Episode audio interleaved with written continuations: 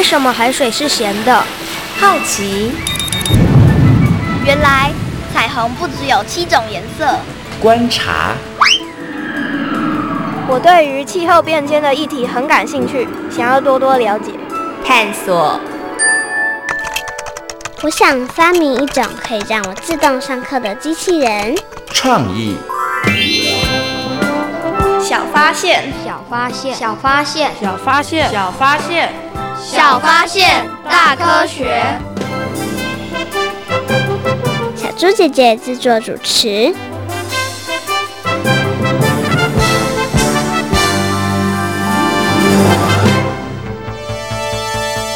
有消息回报吗？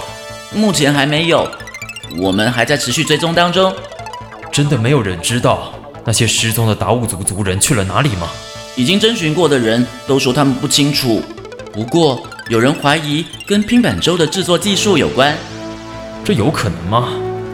看来我们得加快处理，立刻请科学小侦探好好调查一下。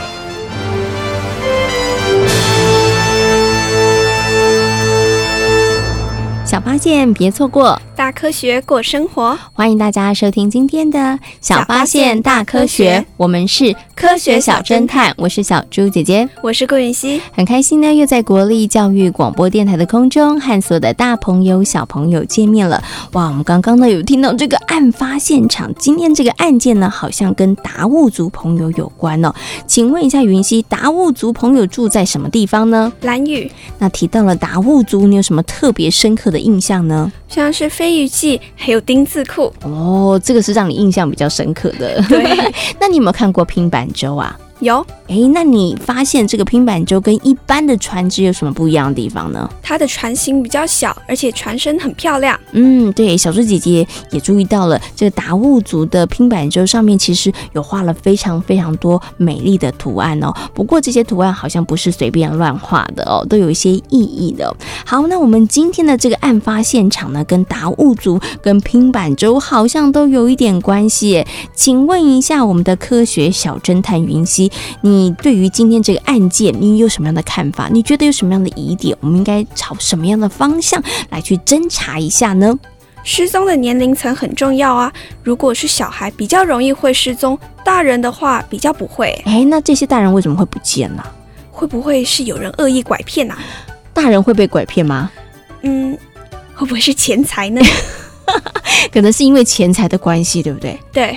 哇，越听越觉得事有蹊跷，嗯，所以到底呢，这事件的真相是如何呢？接下来呢，就请出我们的科学侦查团来好好调查一下哦，来看看事情的来龙去脉到底是怎么一回事呢？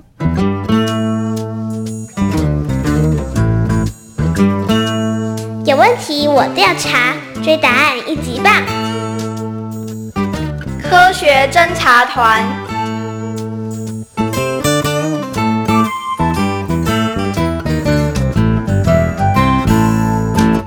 临海而居的达悟族人以捕鱼为生。当时，地底人和达悟族人都是海洋民族，生活的方式又差不多，所以彼此很能相互沟通。达悟族人对于造船的领悟力虽然很高，但是仍然比不上精通造船技术的地底人。哎，怎么又进水了？会不会我们的造船技术有问题啊？如果再这么下去，渔获量怎么可能会高呢？没错，不过就算造船技术有问题，可是我们也不知道该怎么解决啊。为了教导达悟族人更精细的造船技术，天上的人决定派遣同属海洋民族的地底人，化身为一只聪明可爱的老鼠。到部落教导达悟族人造船的技术。谢谢你提供我们这么多宝贵的想法。滋滋，不用客气。对了，我想请大家跟我到地底人所居住的地方去看看。我们真的可以去吗？当然。老鼠带领十二名达悟族人，沿着水洞到地底人的家乡去。对于首次来到地底人家乡的达悟族人而言，心情是兴奋又好奇，大家忍不住东张西望。哇，这里人好多。嗯，不过大家似乎都生活得非常愉快，相处得也很融洽呢。虽然看起来地底人的数量不少，但是达悟族人却发现他们的生活很和谐快乐。女人种地瓜、芋头和织布，而男人们则是专心的伐木和研究造船技术。他们造的船既漂亮又先进。欢迎大家来到这里。一位年长的地底人亲切又友善地欢迎达悟族人来访，并且带着他们认识地底人的文化和生活方式。我们的生活啊，是共有共享。我们最讨厌那自私的人。大家喜欢合力完成一项工作。难怪我发现地底人的生活非常和谐，原来是重视分工合作的缘故。除了合作之外啊，我们的祖先也教训我们不能过度的砍伐山林。为什么不能啊？一旦山林遭到破坏，不但会带来水土的灾难，连带的我们也将没有木头打造坚固的船，那么将再也无法出海捕捞丰盛的渔获了。说得很有道理耶，嗯，我们怎么都没有想到呢？另外，他也提醒我们，捕获的鱼量要适量，够家人吃就好。千万不能大肆的捕捞。达悟族人听了地底人长老的一席话之后，非常敬佩他们对于环境的爱护和利用，也认为只有确实的保护山林、土地及海洋，才能为后代子孙留下美好的环境。对了，请问你们是如何打造出坚固的船啊？急着想要增进造船技术的达悟族人，把握住机会，立刻请问地底人的长老：不管我们怎么造船，船还是容易损坏，不但使用时间短暂，航行的时候也十分不顺，船身总是不平衡。要建造一艘美丽又坚固的船，并不容易。其实啊。我们也曾经和你们有相同的遭遇，真的吗？那么后来你们是如何解决的？天上的人告诉我们的祖先，造船所需要的物质都是取自于大自然，所以必须尊重造物者和所居住的大自然。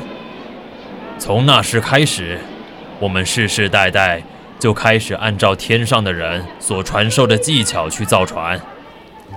在一旁听着长老说明的达悟族人频频点头，而地底人的长老也不忘叮咛达悟族人：造船是件非常庄严又神圣的事情，需要男女分工合作才能完成。那我们应该怎么做呢？女人呐、啊，要勤劳耕种。种植地瓜、芋头、山药和小米时，记得啊，随时拔除杂草。至于饲养猪羊时，也得要多费心。为什么呢？因为啊，它们都是祭传仪式中必须准备的祭品。之后啊，记得啊，还要把它们分送给亲朋好友当礼物。嗯。我们一定会谨记在心。男人呐、啊，要协助女人开垦，因为那些种植的作物全是举行祭船仪式的必需品。之后，地底人带着达悟族人来到造船的地方，眼光所及是好几组人正在努力的共同建造一艘美丽的船。嗯，请问。我们到底应该怎么打造一艘坚固的船呢？首先，必须要尊重山林。造船之前呐、啊，族人们要彼此商量，并由较年长且较有经验的人来选择船身的材料。好的。还有啊，绝对不能骂人或说不吉祥的话，以免影响渔获。另外，造船成员中若有人遭遇不幸或家人有丧事时，应该要停止工作，以表示悼念。您刚刚说的，我们一定会牢牢地记在脑中。呃，对了，当船造好之后，记得要举行下水仪式。下水仪式要怎么做呢？记得将所种植的地瓜、芋头盛满船身，族人们一块唱歌、跳舞、祭祀。这样做啊，才能带来更多的福气和幸运。同时，别忘了也要宴请亲朋好友，邀请他们来共享这美好的祭典。从那之后，达悟族人结合自己的经验和地底人所传授的技巧，重新建立属于自己的生活和文化，造出船身线条美丽又坚固实用的拼板舟。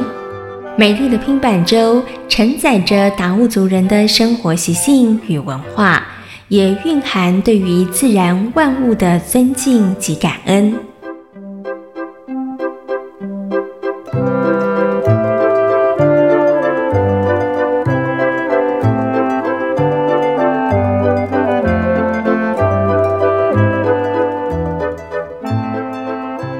什么？为什么？为什么达悟族的族人会消失呢？事情的真相就是，他们去学习拼板舟的制作。哎，其实这件事非常的重要哦，因为呢，拼板舟对于达悟族族人来讲呢，是非常重要的捕鱼工具哦。那从制作到使用呢，他们都用非常严肃的态度去面对哦。所以呢，去学习拼板舟的制作真的很重要。但是为什么其他的族人不知道他们去了哪里呢？他们没有告知其他族人吧？嗯，我觉得这应该呢就是没有做好的地方吼。所以呢，小朋友如果下次要出门的话，一定要告诉你的爸爸妈妈或是老师你要去哪里哦。因为呢，当大人不知道的时候，他们真的会非常非常的担心哦。那么在今天呢，跟所有的大朋友小朋友呢，我们要讨论的主题呢就是达悟族的拼板舟哦。那小猪姐姐有个问题想来请问一下云溪，云溪你有看过船对不对？有。你有看过拼板舟对不对？有。嗯，那你有没有想过为什么拼板舟跟船，他们都能够浮在水面上呢？浮力的关系吧。好，你觉得应该有浮力的关系。那为什么有的船它的船底是平的，有的是尖的呢？它的差别是什么？我觉得尖的应该可以划得比较快，因为阻力比较小。那平的的话就比较慢，不过比较稳吧。哦，你觉得你的回答跟解释是正确的吗？应该是的。那到底是不是像刚刚云溪所说的呢？接下来呢，就进入今天的科学库档案的单元，邀请科学高手来为大家解答哦，看看刚刚云溪说的到底对不对哦。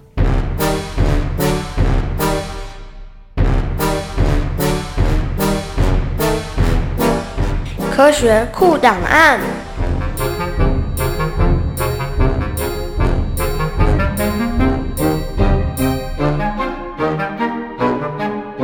学高手出列，科学 X 博士，中央大学太空科学研究所博士，专长科学教育。接下来呢，在我们节目当中呢，要进行的单元是科学库档案。那么在今天的科学库档案当中呢，为大家邀请到科学 X 博士呢来到空中，跟所有的大朋友小朋友进行说明。科学 X 博士你好，小猪姐姐好，各位电脑还有收音机旁边的听众朋友们，大家好，我是科学 X 博士。那请问一下，科学 X 博士，为什么船可以浮在水面上呢？你想象一下哈，你把一个空的杯子，嗯，不要装水，放到水面上，把它往水里面按进去。你大概可以感受到，你把水没有水的这个杯子越往里面按的时候，它给你往上的力量会越来越大，对不对？对。这个经验，我想大家应该都有，都有。可是呢，你想一下哦，你把杯子往水里面推的时候，是推的越底下，它排开的水越多还是越少？越多，越多。好，所以呢，我们今天啊，浮力的意思代表了就是我们今天排开的那些水应有的重量。你把那个水排开了多少？等于说，我们的杯子占据了原本那个地方的水该有的体积，嗯哼，而本来那个水是静止的，本来底下的水会把它往上撑住嘛，所以呢，你把底下的水就会给你一个力量，想要来承担刚刚在你的那个位置里面被你排开水该有的重量。所以同学们可以记住一个很简单的口诀，就是物体在水里面所受到的浮力等于它排开水的重量。它排开的水重量越多，浮力又越大，浮力越大。对哦，所以。就是为什么大船可以浮在这个水面上，啊？对，它排开的水够多够重。对哦，所以因为大船其实比小船重的多了，对不对？然后它在水面下也排开了很多的水，嗯、那些水也够重，那些水的重量刚好等于整条船的重量，它就可以浮起来，嗯。哦，所以小朋友现在知道了吗？为什么船可？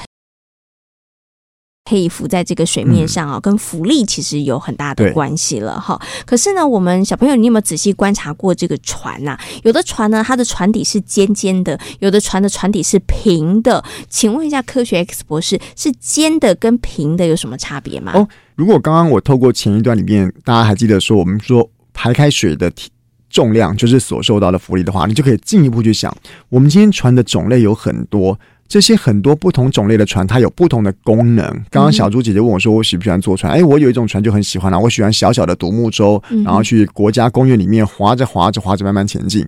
这种小小独木舟，它的诉求是什么？因为我一个人在划嘛，所以他希望我不要出太多的力气。那这种独木舟是让我欣赏风景用的，它也不需要我跑太快。这种独木舟只有载我一个人，所以它也不需要很多的载重量，所以它的平底的设计就会让。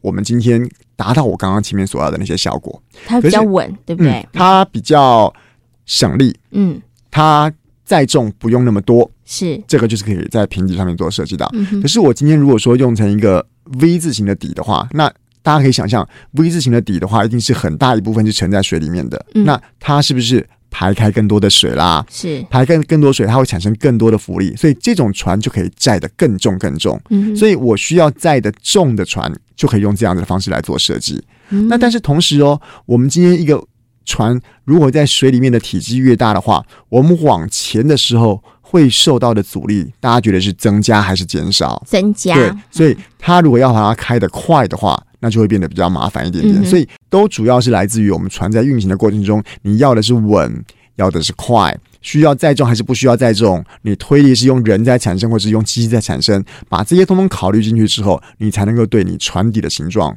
做一些特殊的设计。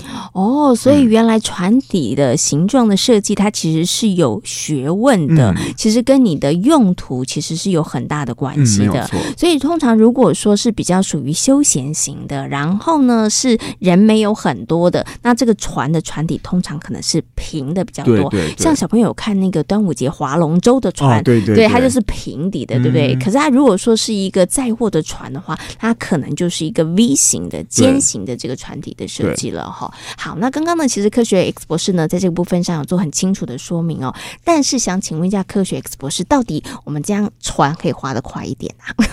就是用力划可以划快一点嘛？基本上是对的。可是大家还是要回头来想一下哈，我们今天是不是所有的船的前进都需要很快？如果你今天是要慢慢看风景，或者是你要载货的时候，怕货会倒掉，这些东西它并不是一定是，因为我们今天船能够前进，我们靠桨来划，或者是或朝这个，或者用这个船底的推进器来讲，它都是用一个作用力跟反作用力。我们把水往后面推。后面的水会提供给我们反作用力，让我们往前。那今天拨的过程中，不论你是用手拨也好，或者是用船本身自己的推进器拨也好，如果是按照牛顿定律的话，我们给后面越多越多的力气，我们会得到更多更多的反用反作用力。所以快。其实很简单，可是你要完成你这个船所需要完成的工作跟任务，那不是只有快就可以做完所有的事的。船的造型其实非常非常多，那每一种不同的船，它其实都有不同的功能跟不同的任务哦。嗯、那大朋友跟小朋友呢，下次有机会的话，不妨可以好好的研究这些不一样造型的船哦。不一样的功能也是一样，对对。好，那今天呢也非常谢谢科学 X 博士呢，在空中为所有的大朋友小朋友所做的说明，谢谢科学 X 博士，谢谢小猪姐姐。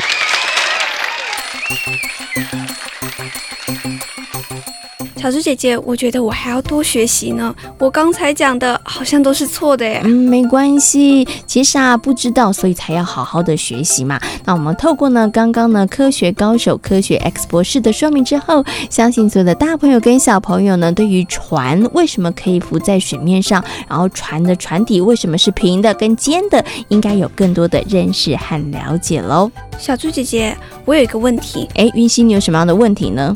现在交通工具已经有这么多了，为什么船还是存在啊？哎，没错，我们现在其实有好多的交通工具，对不对？有飞机，有捷运，有火车，有脚踏车。其实大家可以选择很多。那为什么还船还是存在呢？其实啊，有几个原因哦。嗯，包括有些人可能可以透过呃搭船的方式进行不同的旅游，其实蛮好的。像游轮旅游就是一种很多的大朋友跟小朋友喜欢的旅游方式。另外呢，其实船呢，它可以帮忙载运货物，那如果所有的货物都要透过飞机来运送，那价格可能会非常的昂贵。那透过海运的方式的话，价格会比较低廉。虽然它要运送货物的时间比较长，可是呢，大家就多了一种选择哦。所以呢，基于很多的原因，所以呢，船现在还是存在的哦。那我们刚刚讲的呢，是大家可能是旅游啊，或者是货物运送的考量。那对于达悟族的朋友来讲呢，拼板舟呢，可是他们非常重要的传统。文化，同时呢，也是生活当中呢很重要的一个捕鱼的工具哦。那有很多的朋友呢，来到蓝屿观光旅游的时候呢，会特别想来看看拼板舟哦。不过呢，想要呢看拼板舟，有一些禁忌，还是要特别小心的哦。有什么禁忌呢？哎，有哪些需要注意？有哪些需要留心的呢？接下来呢，就来听听看今天的科学生活，Follow me，要来告诉大家哦。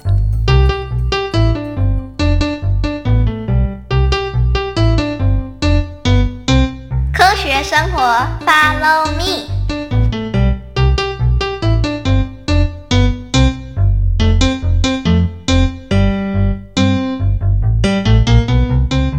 张政委，你一定要多拍些照片。没问题。你、你、你应该可以试试那个。咦？哪个？王超明，你讲话怪怪的耶。这样讲，谁听得懂你的意思？对啊。到底那个是什么？哎呀，就是丁字裤啦！蓝雨的丁字裤不是很有名吗？你这次去蓝雨，也许可以试试。哦，王超明，你上课都没有在认真听耶！那是达悟族的传统文化，一般人不可以随便乱穿啦。不能穿丁字裤，但是可以多跟平板舟拍几张照片。对呀、啊。蓝屿的平板舟也超有名的，另外还可以吃飞鱼。没问题，这趟旅游我一定会好好的拍照，好好的玩。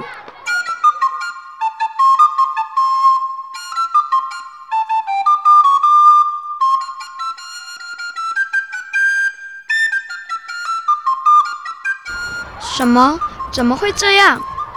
唉，只能怪我们没有事先做功课。所以不止自己不开心，也害得别人心里不舒服。只不过是拍照而已，应该没这么严重吧？我本来也是这么以为，后来才发现原来不是如此。那到底该怎么做才对呢？我也不知道。我看我们干脆去找丁老师问个清楚，这样就不会再犯同样的错误了。好主意。哎你们怎么一块来了？张政委，你的蓝雨之旅好玩吗？不怎么好玩。发生了什么事啊？张政委和他姐姐本来想拍几张拼满洲的照片，没想到却引起达悟族朋友的不开心。其实我们没有做什么事，只不过我姐摸了一下船身，对方就超不开心的。他们当然会不高兴，因为你们可是触犯了他们的禁忌呢。为什么？第一，拍照前如果没先征求别人的同意，那就是不尊重。另外，女性游客任意触碰船身或任意登船拍照，都是不被允许的行为。原来这些事都是不能做的，难怪他们的脸会那么臭。其实达悟族朋友是很好客和热情的，因为你们不尊重在先，当然他们也就不开心了。丁老师，平板舟对于达悟族朋友一定很重要吧？当然喽，他们从制船的日期到木材的选材，每个环节都非常重视。拼板粥是展现达悟族人运用植物的智慧和精湛的工艺技术，也是他们非常引以为傲的。张政委，还好有你这次的错误示范，我们下次绝对不会再犯下相同的错误。唉，我也不会再做那些蠢事了。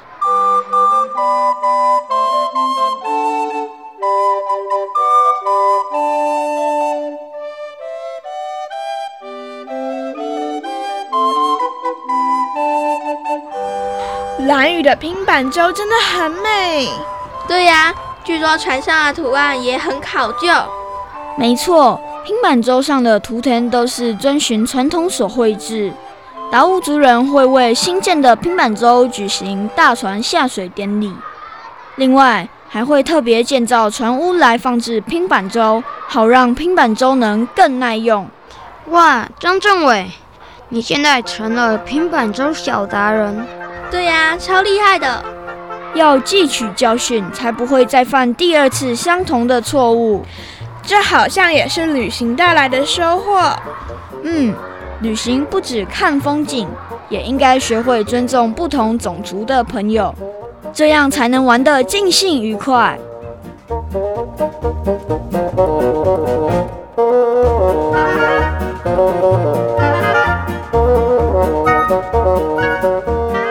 在今天小发现大科学的节目当中，跟所有的大朋友小朋友讨论到的主题就是拼板舟。请问拼板舟呢是哪一个原住民族的特色呢？达悟族。嗯，达悟族的朋友呢居住在兰屿，所以呢大朋友跟小朋友呢如果有机会到兰屿去观光旅游的话，你就有机会可以看到平板舟哦。如果大家呢想要呢跟平板舟拍照，或者是想要好好来观赏平板舟的时候，有哪些要注意的事情呢？一定要先征询族人的同意。嗯，没错，不要随便拍照哈，一定要征询族人的同意。另外呢，女生千万不要用你的手去触碰到船这对于达悟族朋友来讲呢是非常非常不好的事情哦。那对于达悟族朋友来讲呢，拼板舟呢不只是传统文化，也是呢他们非常非常生活当中重要的工具。所以呢，他们从制船开始哦，他们就用非常严谨、非常谨慎的态度去面对，